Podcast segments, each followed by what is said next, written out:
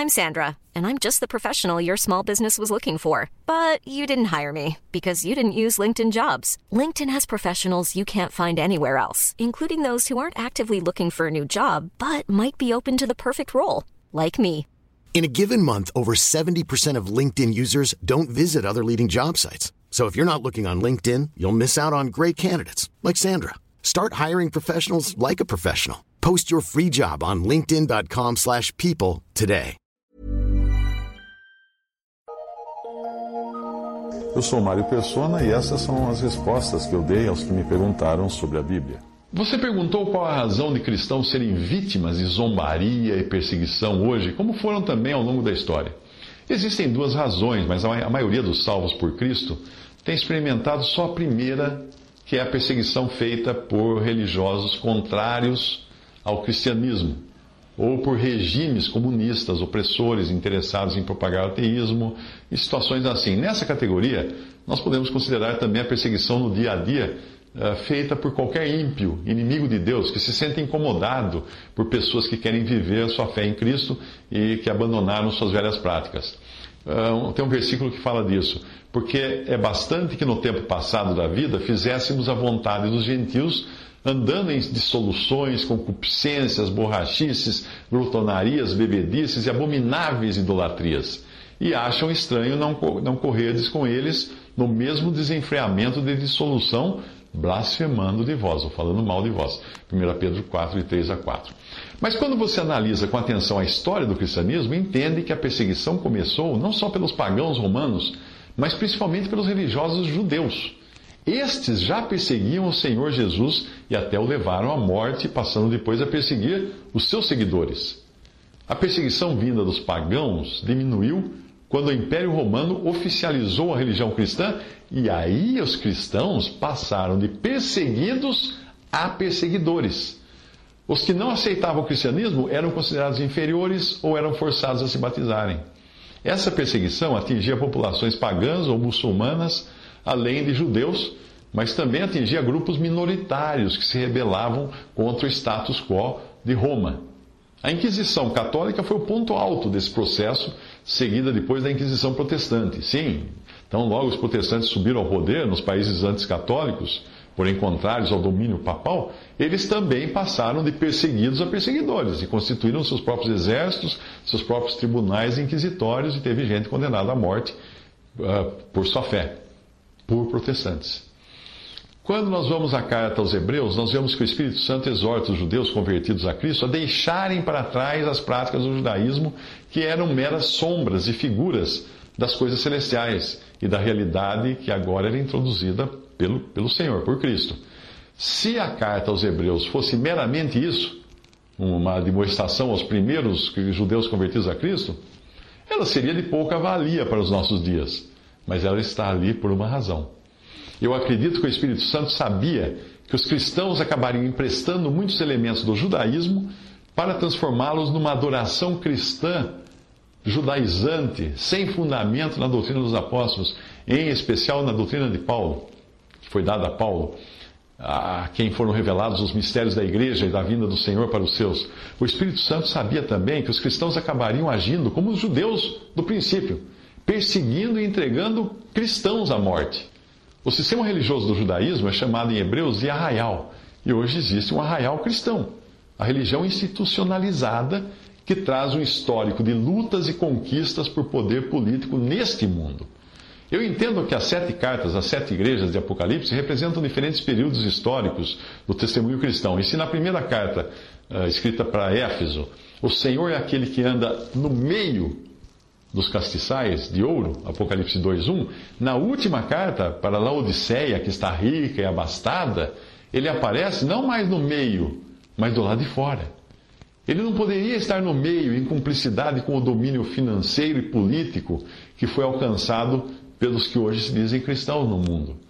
Então nós vemos que na última carta de Apocalipse o Senhor está à porta, do lado de fora, e bate, buscando por comunhão com quem ouve sua voz, ou seja, com quem dá ouvidos à sua palavra. E na, na Epístola aos Hebreus, o Espírito Santo convida os cristãos a saírem do arraial para se encontrarem com Cristo, onde? Do lado de fora do arraial, do lado de fora do sistema, e suportarem a sua vergonha, a vergonha de Cristo lá de fora.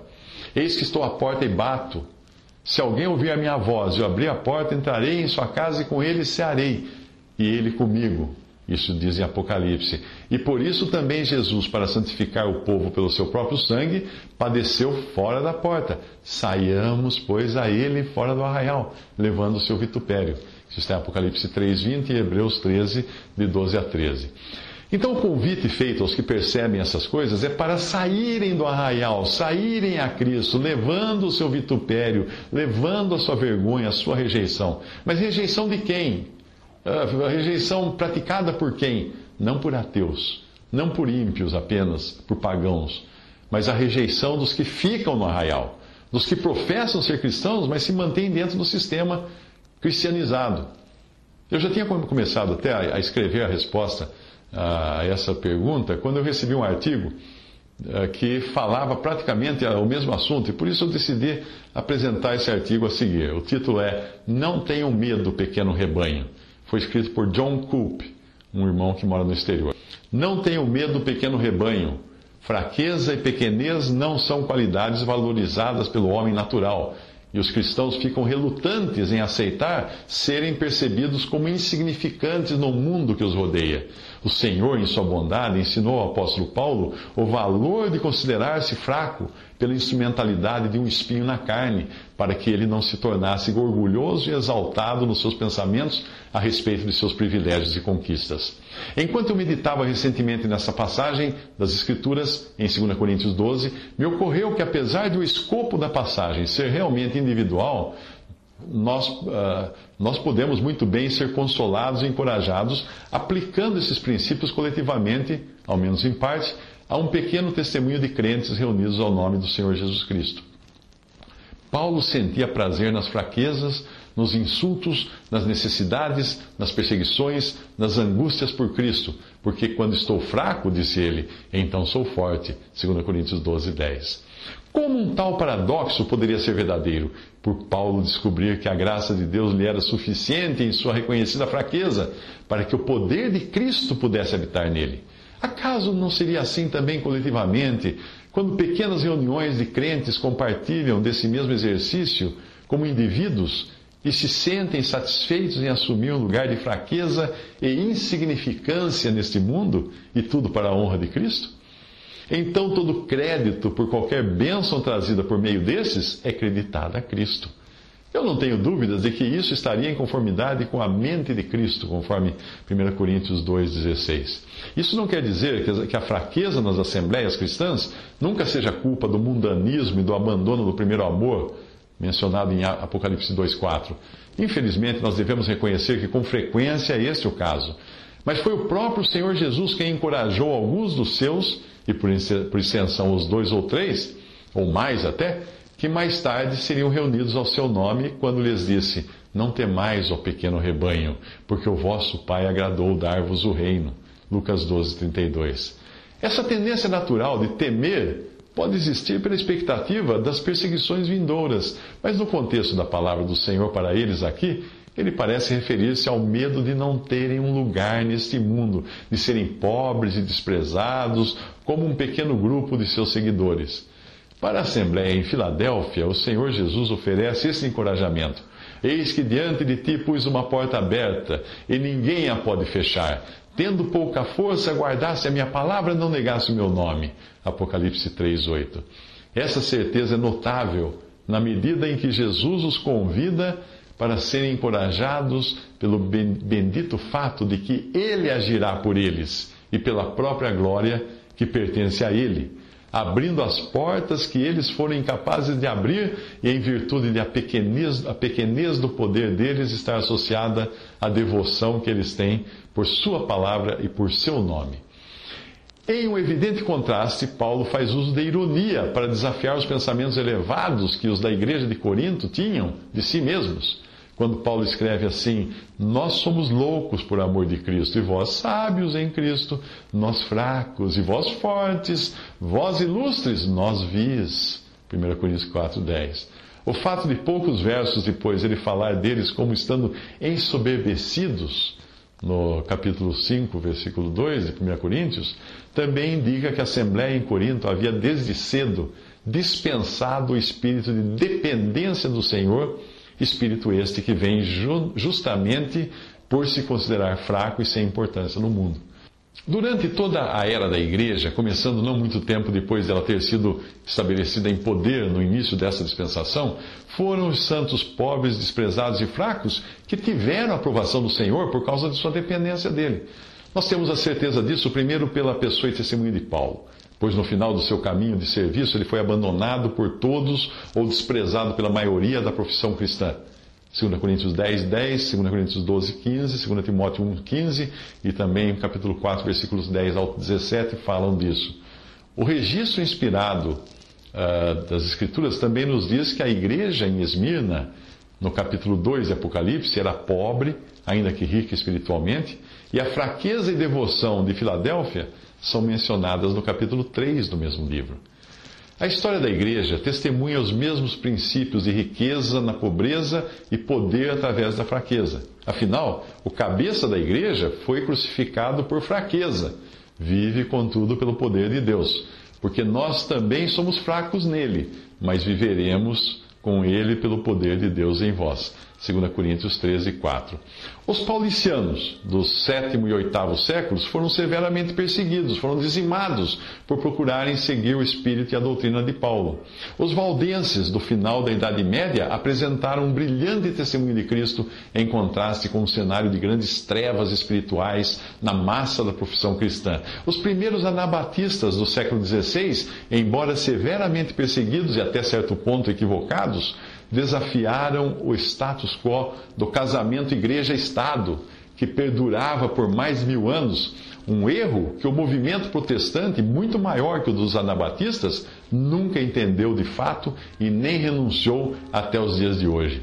O movimento do século XIX, conhecido como Irmãos de Plymouth, de muito maior alcance, mas em grande parte impopular, beneficiou-se de uma época relativamente tolerante e também beneficiou-se da erudição e fé de muitos que vieram antes deles, de modo que, na opinião de um erudito evangélico, esse movimento teve um impacto significativo no cristianismo evangélico, apesar de bastante desproporcional em número. A verdade dispensacional, a expectativa pela iminente vinda do Senhor e um retorno aos primeiros princípios do corpo de Cristo e, e, da casa de Deus são o resultado de portas que foram abertas pelo Senhor para esses irmãos do século XIX. Não se trata de algo virtuoso serem poucos, desprezados e fracos, mas mesmo assim, os santos podem ser encorajados por saberem que o Senhor Jesus registra isso e recompensa isso, não apenas cada um mas também recompensa as reuniões ou companhias de santos que buscam, em dependência dele, levar um claro testemunho para o seu nome. Sabendo disso, onde você estaria inclinado a investir em sua profissão cristã? Em algum sistema religioso que conta com mais de um bilhão de pessoas que reivindicam ser uma sucessão dos apóstolos e que tem usado o seu poder na política e nas consciências para reinar sobre a terra? enquanto o Senhor, o próprio Senhor Jesus, foi-se embora daqui a fim de receber para si, mesmo, para si mesmo um reino, como fala em Lucas 19, 12? Ou estaria você inclinado a se associar a uma denominação evangélica que reivindica possuir audiências de milhões a cada domingo e que usa de seu poder para influenciar eleições, como foram as eleições americanas? Ou, quiçá, você talvez deseje se associar com a maior e mais vibrante igreja da sua cidade, por encontrar ali o poder sendo manifestado na música, na programação e no pastor. Hum? Quem despreza o dia das coisas pequenas? Pergunta Jeová em Zacarias 4:10, quando ele se refere ao pequeno contingente de apenas algumas dezenas de milhares de judeus que ele trouxe de volta do seu cativeiro para construir o segundo templo, que era uma mera sombra daquele primeiro construído por Salomão e que, e que havia sido habitado pela glória de Deus. Hum? Tudo isso está em Zacarias 4, de 8 a 10, Esdras 3, de 8 a 13 e 2 Crônicas 7, de 1 a 3. Portanto, tenhamos o cuidado de não desprezar a pequenez ou a aparente fraqueza no testemunho coletivo de alguns que o Espírito Santo de Deus trouxe de volta aos princípios bíblicos. os quais ele levantou para dar testemunho desse maravilhoso nome do Senhor Jesus Cristo. Isso foi traduzido de Fear Not Little Flock, escrito por John Cope. Visite respondi.com.br. Adquira os livros ou baixe e-books. Visite 3minutos.net. Baixe o aplicativo.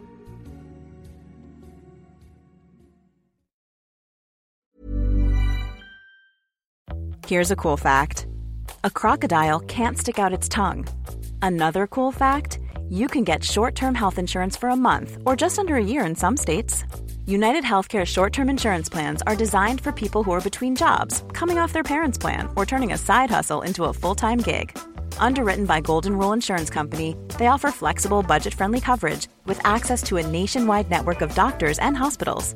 Get more cool facts about United Healthcare short term plans at uh1.com.